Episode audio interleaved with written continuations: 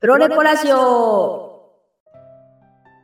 採用コンサルタントの高木です。ウェブエンジニアの森です。私は人材紹介会社で4年半エンジニア採用支援を行った後に独立し、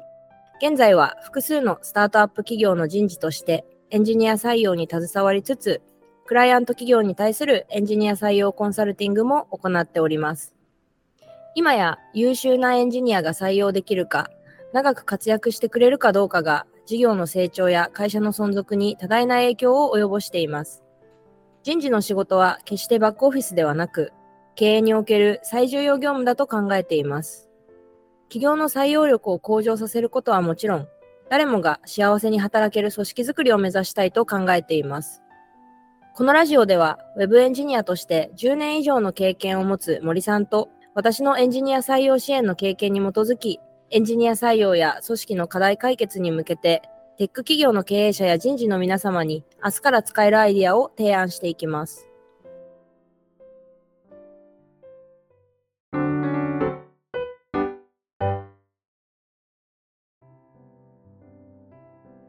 今回はですね、エンジニアから見た魅力的な会社とはというテーマでお話をしていきたいなと思うんですけれども、まあ、同時にですね、カジュアル面談のやり方についても少し触れられたらなというふうに思っております。まあ私がよく経営者の方や人事の方とお話しするときにですね、まあ特に非エンジニアの経営者や人事の方からよく言われるのは、こう何をエンジニアの方に伝えたら興味を持ってくれるのかわからないっていうところがすごく悩みだというふうによく言われます。まあ、あの、非エンジニアなので、技術のことが話せない分ですね、余計に困ってしまうというところがあるようですね。で、まあ、プラスでやっぱりカジュアル面談でどういうふうにエンジニアの方をアトラクトしたらいいのか、エンジニアの人に何を聞いてよくて、何を聞いちゃいけないのかっていうのをすごくこう悩まれている方々もあの多いように感じています。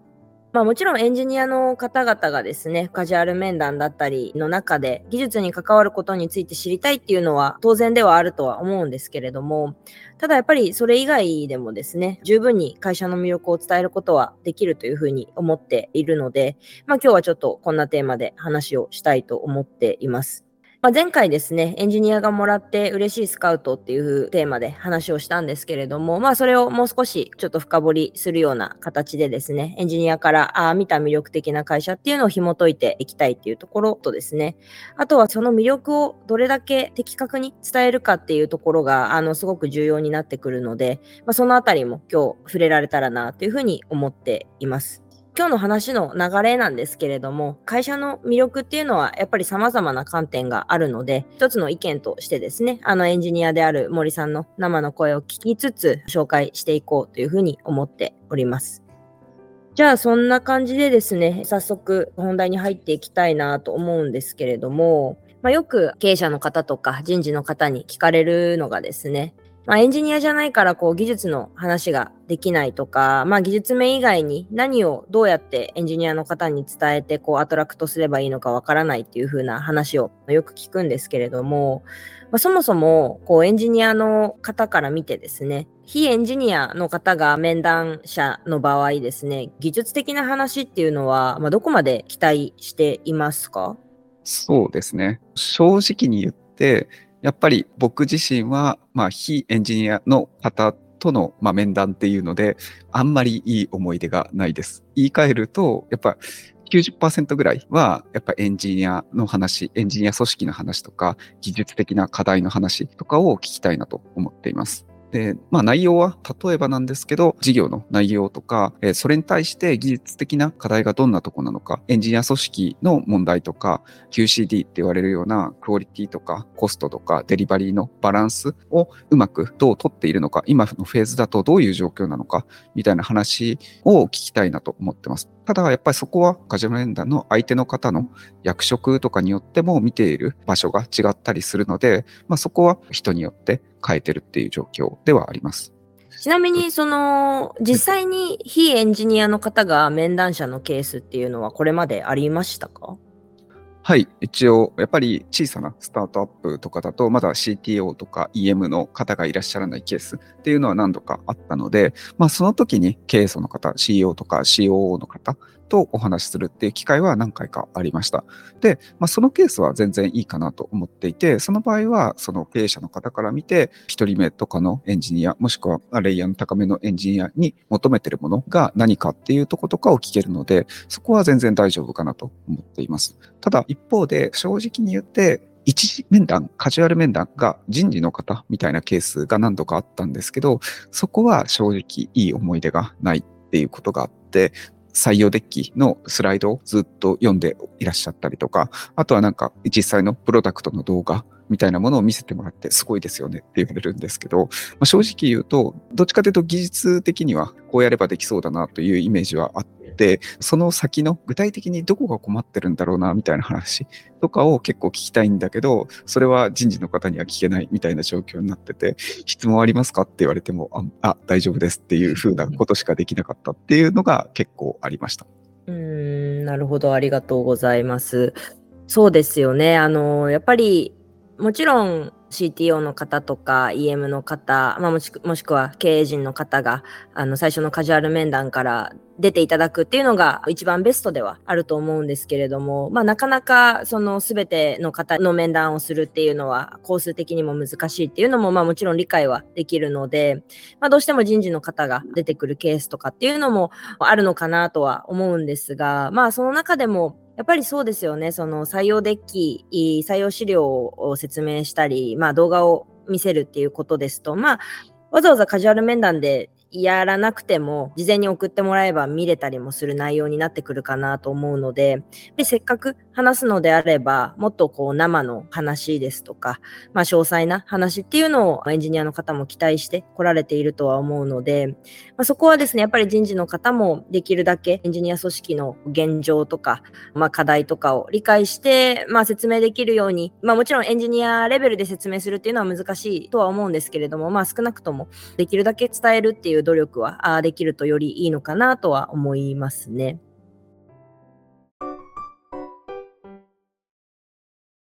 確かに技術的な話を期待されてるっていうところはあるとは思うんですけれども、とはいえですね、まあ技術面以外の魅力っていうのも実はやっぱりたくさんあるのかなっていうふうに思っていまして、非常に多角的に魅力っていうのは整理できるかなと思っています。で例えばその、まあ、会社の理念や哲学、まあ、ミッションビジョンバリューみたいなところもそうですしあとはまあ自社にどういう社員がいるのか。例えば有名企業の出身者ですとか何かあのユニークな経歴を持つ社員がいるですとか、まあ、そういったところも一つの魅力になりますしあとはもちろんその事業内容やプロダクトがどういう、まあ、例えば社会貢献度が高いですとかすごくこう大きなインパクトがあるものですとかそういったところもあると思います。あとはまあ事業の成長自社の成長だったりとかまあ業界の成長ですね。えっ、ー、とそういったところもあると思いますしまあもちろんその実際の職務の内容、あとはまあ働く文化だったり、まあ労働環境、福利厚生みたいなところも、まあ本当にもう上げ、今上げただけでもまあかなりのいろんな観点から魅力っていうのはあるかなと思うんですが、基本的にですね、まあ会社によってこれらの中でもこう濃淡があるというふうに思っていて、特にそのまあ全てが本当に大きな魅力があるって言えればまあもちろんそれはいいことなんですけれどもまあ会社によってここはやっぱり大きな魅力だよねとか濃淡があると思うのできちんと自社の魅力が大きいところを重点的にまあ整理するのがいいのかなというふうに思っています。特に、まあ、今いくつかちょっとお話も挙げましたけれども、まあ、森さんだったらこの中でどれが特に気になるとかってありますか？そうですね。基本的にはやっぱエンジニアそれぞれによって見ているポイントは違うので、会社の選び方も千差万別かなというふうに思ってます。それをま前提とした上で僕の企業の選び方みたいなものについてま紹介します。僕の場合は正直その会社がま狙っている市場がこの先伸びるかとか、会社が伸びる市場の中で、なぜ資本力のある競合がこれから入ってくるかもしれないのに、戦えるのか、特にスタートアップだったらだと思うんですけど、そういうところを重視してます。で、僕はやっぱりちょっと長いんですが、高度経済成長期とかでいろんな会社がすごくうまくいってるのに、今は経済どんどんうまくいかずにみんなちょっとドヨーンとしてる状況になっている原因っていうのは、やっぱり市場全体が右肩下がりになってどんどん縮小しているからだと思っています。で、やっぱり市場が自然に大きくなるっていうことは、誰かのパイを奪わなくてもうまくみんなで成長していけるみたいな状況だし逆を言うとどんどん相手と競争して相手のパイを奪っていかないといけない足を引っ張り合わないといけないっていうことが、まあ、やっぱ今起きていると思っていてそういうなんかマイナスサムのゲームはできるだけやりたくないなというのが僕が思ってることです。なので僕自身はそこのパイがこれから大きくなるか、市場がどれだけ魅力的かっていう観点とその、ま、魅力的な市場だったら、きっと資本力のある競合が狙ってくると思うので、その、ま、狙ってくる競合に対して、どうして競合優位性があるのか、みたいなことをすごく大事にしてます。で、その上で、まあ、今ある自分の強みみたいなものを活かすことができるか、その事業で活かせるか、そのチームで活かせるかっていう点や、キャリアを、自分自身のキャリアっていう観点でもそこを積み上げていけるかっていうことを重視して考えてます。はい。今、一意見ですが、こんな風に考えてます。はい、ありがとうございます。まあ、確かにスタートアップの会社とかですね、伸びていくかどうか、大きくなっていくかどうかっていうところが重要だっていうのはその通りだなと思いますし、まあ、そこはどういうふうにやっぱり企業としてもアピールしていくのか、客観的な情報でしっかりエンジニアの方にこう納得してもらえるような説明ができるのかどうかっていうのは非常に重要なのかなというふうに思いました。私もこう本当にいろんなエンジニアの方とあの転職のお話をしていく中で、まあ、本当に皆さんやっぱりあもう当たり前ですけど考え方が違ってどういうところが魅力に感じるかっていうのはまあ本当にその人それぞれやっぱり違ってくるかなっていうふうに思うんですけれどもいかがですかね？そうですね。僕も全く同意見ですね。まあよく採用で言われることだと思うんですけど、本当に恋愛に近いような感じだと思っていて、ある人はイケメンが好きな人もいるし、ある人は話が面白い人もいるし、ある人はまお金持ちが好きだったり、まあそれぞれ好きなタイプっていうのは違うと思っていて、まあ、僕はそれが正しいと思ってるし、そういういろいろな考え方を肯定してこそ、この先にいろんなサービスが生まれていったり、新しい価値が生まれてくるんじゃないかなと思っています。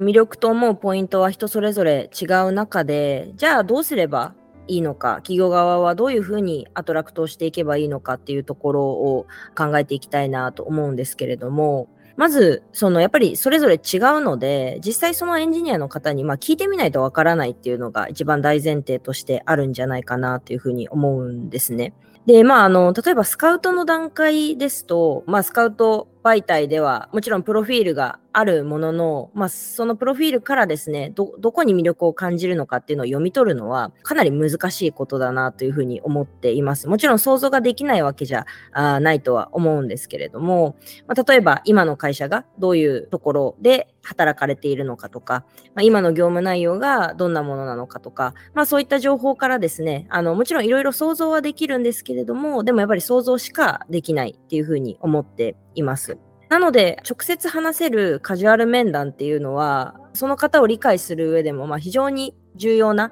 あの大きなチャンスだと思っているので、特にですね、その選考プロセスが、あの、まあ、カジュアル面談から面接、オファー面談っていう風に進む中で、特にその最初のカジュアル面談っていうタイミングでですね、まあ、どれだけその方を理解できるか、まあ、しっかりヒアリングできるかっていうところが重要になってくる、まあ、鍵になってくるんじゃないかなというふうに私は個人的には考えております。まあそういった意味でですね、エンジニアの方を、まあよりこう、その方を理解するためにですね、やっぱりカジュアル面談を受ける方には、の中には、あの、転職意欲が高くない方も多いかなと思うんですけれども、少なくともカジュアル面談に来ていただけてるっていうことは、まあ何かしらあると思うので、まあそこをですね、うまく、まあ現職に対する不満まではいかなくても、もう少しこうだったらいいのになっていうふうに思う点とかって何かありますかとかですね、聞いたりですとか、とは次の仕事で何をやりたいかとかっていうよりかは、まあ、もうちょっと中長期的なことで、本当に5年後、10年後、どんなエンジニアになっていきたいかですとか、どんなチャレンジをしていたい、いきたいかですとか、そういったこうちょっと遠くの目標みたいなのを聞いたりとかっていうのはよくしていますね。で、あとはまあ、これはちょっと話の流れにもよるんですけれども、過去、いくつかの会社さんで働いてると思うので、まあその中でどういう会社が働きやすかったか、まあその方に合った会社だったかっていうところも確認できたらとてもいいかなと思いますし、まあちょっと聞き方にもよりますが、逆になかなかこう合わなかった、うまくいかなかった会社っていうのもがどういうところだったかっていうのも、このタイミングで確認できると、まあその後スムーズには進むんじゃないかなというふうに思っております。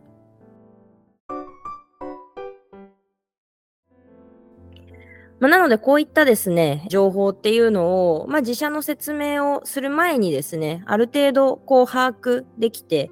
で、まあ、その聞いた内容、ヒアリングした内容に合わせて、自社の説明を少し変えられると、まあ、より候補者の方に刺さるような会社の紹介になるんじゃないかなと思います。なんでもうこれってもう完全にその営業と同じだなっていうふうに思っていて、まあ、まずはその相手の方の課題だったりとか、まあ、現状っていうのをヒアリングして、まあ、それに対して提案する、説明をするっていうような形っていうのが一番こう採用成功に導く一つのポイントなのかなっていうふうに思っているんですけれども、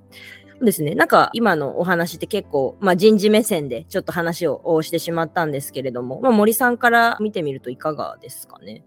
そうですね。僕は候補者の視点っていうことにはなると思うんですが、基本的には想像をするのって絶対限界があると思うので、どちらかっていうと、できるだけちゃんと相手の話を聞いていくことは重要だと思ってます。で、一方で、候補者の視点で思っていることとして、やっぱりたまに話題になる通り、企業が、え、想定しているカジュアル面談っていうものの定義と、求職者の人が想像しているカジュアル面談の定義っていうのは違うこともよくあるんじゃないかなというのが正直言って思ってることです。で、まあ実際に、まあ周りの人から聞いた話としてなんですが、選考に近いような対応を取ったりするような企業さんもあったり、なんかこの話してる途中ですでに興味を失ってるような対応をするようなことを経験して、実際になんか傷ついたという話を結構聞いてたりしています。まあなので、やっぱりちゃんと,、えー、と聞くこととか話すことはすごく大切だとは思うんですが、きちんと候補者の人に意図を説明する、意図を説明して同意を取った上で話をすることが僕は大事なんじゃないかなというふうに思ってます。で正直僕自身もカジュアル面談の中とかであまり相手の意図を汲み取りきれないような質問っていうのを何度かされたことはあります。で、正直言ってそういう時は疑心暗鬼になってしまうし、警戒感を持ってしまうので、あまり多分相手が求めてないような、こう、表面的な回答しかしづらくなってしまうと思っているので、まあそうですね、正直に言って、そういうところを候補者側のちょっと気持ちとかも理解してもらえると嬉しいなというふうに思ってます。はい、ありがとうございます。そうですね。確かにその、聞く前に意図を伝えるっていうことは、まあ、あまりもしかすると抜けてしまってる観点なんじゃないかなというふうには思うので、まあ、逆にそれを言ってもらえたら、より本音で話ができるにもかかわらず、まあちょっとよくわからないので、よくわからない回答になってしまうっていうことは確かに起きてるな、起きてるんじゃないかなっていうのはすごく私も感じましたね。はい。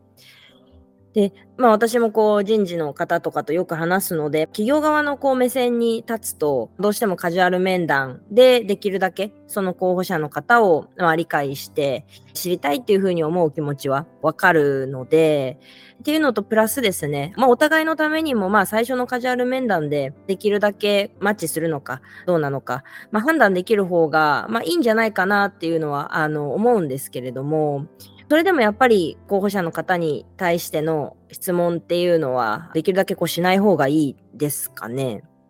そうですね。まあ、さっきお伝えした通り、僕は質問はしていいと思ってます。あの、むしろ想像する方が、やっぱり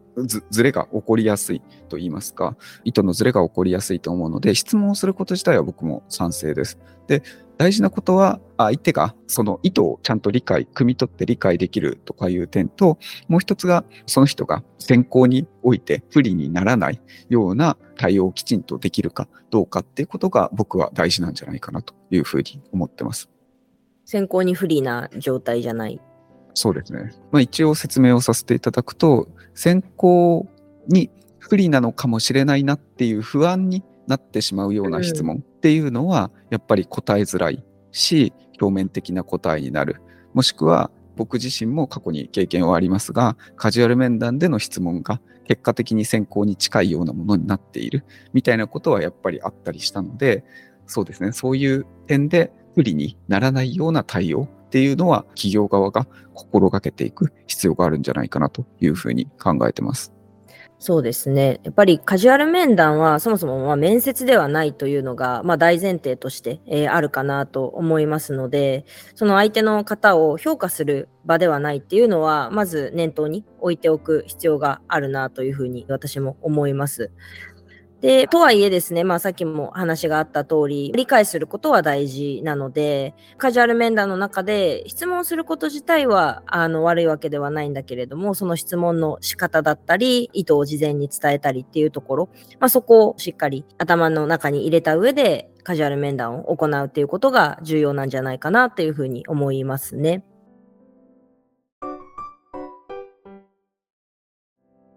で、さっきの話の追加になるんですけど、やっぱ繰り返して言いたいこととしては、実際僕はその傷ついた方の話とかを結構頻繁に聞かせていただいたことがあります。カジュアル面談で結構ネガティブな反応をされて、結果としてすごい嫌な気持ちになったみたいな話を聞いてて、そういうのってやっぱ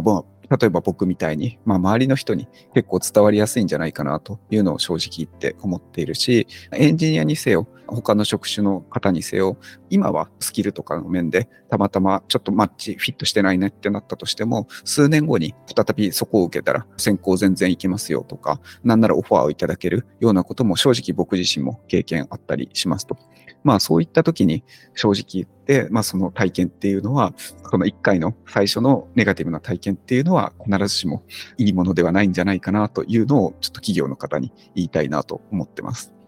そうですね。あの、まあ、本当にこう、ここまでエンジニア採用が難しくなってる以上ですね、一人のエンジニアの方に対する対応っていうのが、そのまあ今後の採用にもつながってくるっていうことは本当に起こり得ることだと思うので、まあ、そんなこうネガティブな思いをさせてしまって将来的に採用ができないかつその周りのエンジニアの方にもこうそういった、まあ、評判だったりが広がってしまうというのはすごく会社にとってはあのネガティブなことだと思いますので、まあ、もちろんそのカジュアル面談という、まあ、時間を割いてそこでなるべく理解をしたりとかしたい気持ちはすごくわかるんですけれどもただ同時にですね候補者体験を高めることのメリットだったり、まあ、逆にその候補者の体験を下げてしまう悪いものにしてしまうことのデメリットっていうのも、まあ、考えてですねしっかりそこのバランスを見極めてカジュアル面談を行うっていうことが非常に大事なんじゃないかなというふうに思いますね。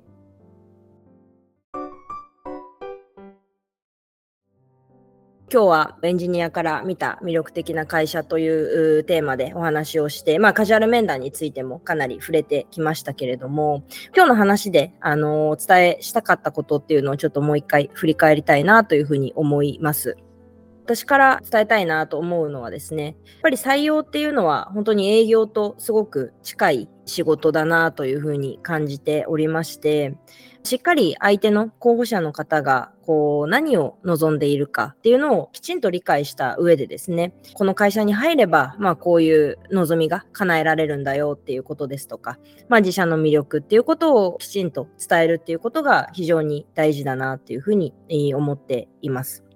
で、加えてですね、カジュアル面談っていうのを見極めだったりとか、まあ、面接に近いような形で行いたいっていう企業側の気持ちももちろんわかるところはあるんですけれども、ただやっぱりですね、本当にエンジニア採用をこう成功させる、採用まで持っていくっていうことを考えたときにはですね、まあ、しっかり候補者体験を高めることにあの重点を置くべきなんじゃないかなというふうに思います。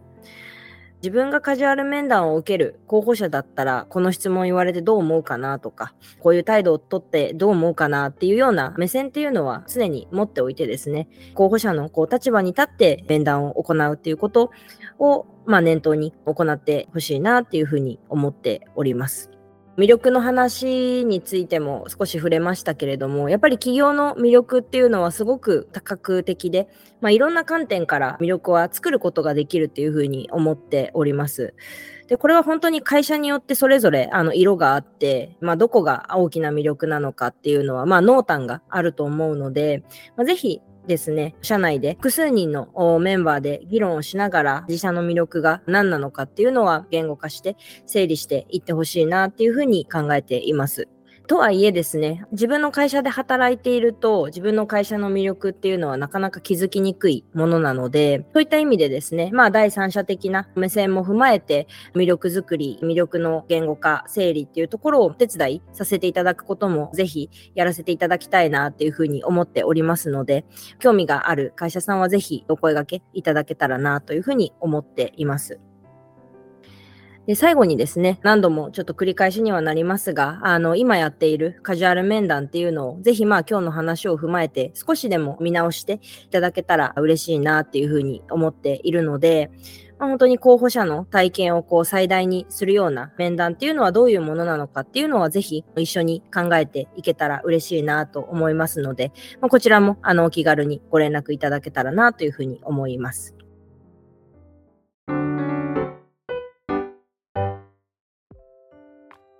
本日もお聞きいただきありがとうございました。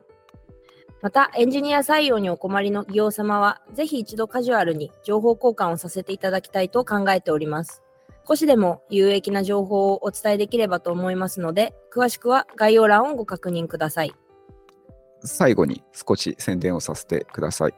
私と高木さんは実際に業務委託として働いていく中で、働き方の違いで裁量が異なっていたりとか、ケアの仕方とかフィードバックの仕方に違いがあることに、まあ、少し疑問を感じてきました。で、そういった中で、業務委託のエンジニアが自分たちの強みを生かして業務の中で活躍することを支援するようなサービス、プロレポというサービスを今開発をしています。現在30分ほどヒアリングにご協力いただけるようなフリーランスの方を探しています。もしご興味を持っていただける方がいらっしゃいましたら、お気軽にご連絡ください。